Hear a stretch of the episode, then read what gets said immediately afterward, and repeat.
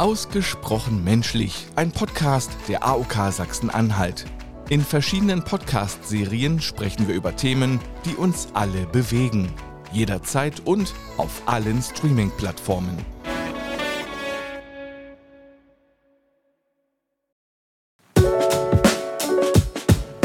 Beschreib doch mal bitte Selbsthilfe in einem Wort.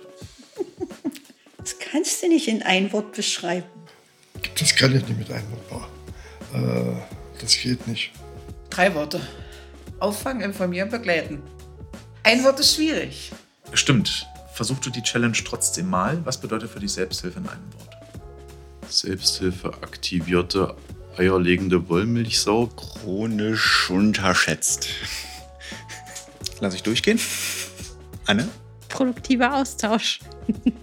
Das waren zwei Wörter. Austausch, dieses Zusammenwirken von Betroffenen. Austausch. Bestaustausch unter Betroffenen. Wow. Ich muss selber aktiv werden. Das ist Selbsthilfe. Pack es an. Pack es selber an. Aber nimm selber etwas.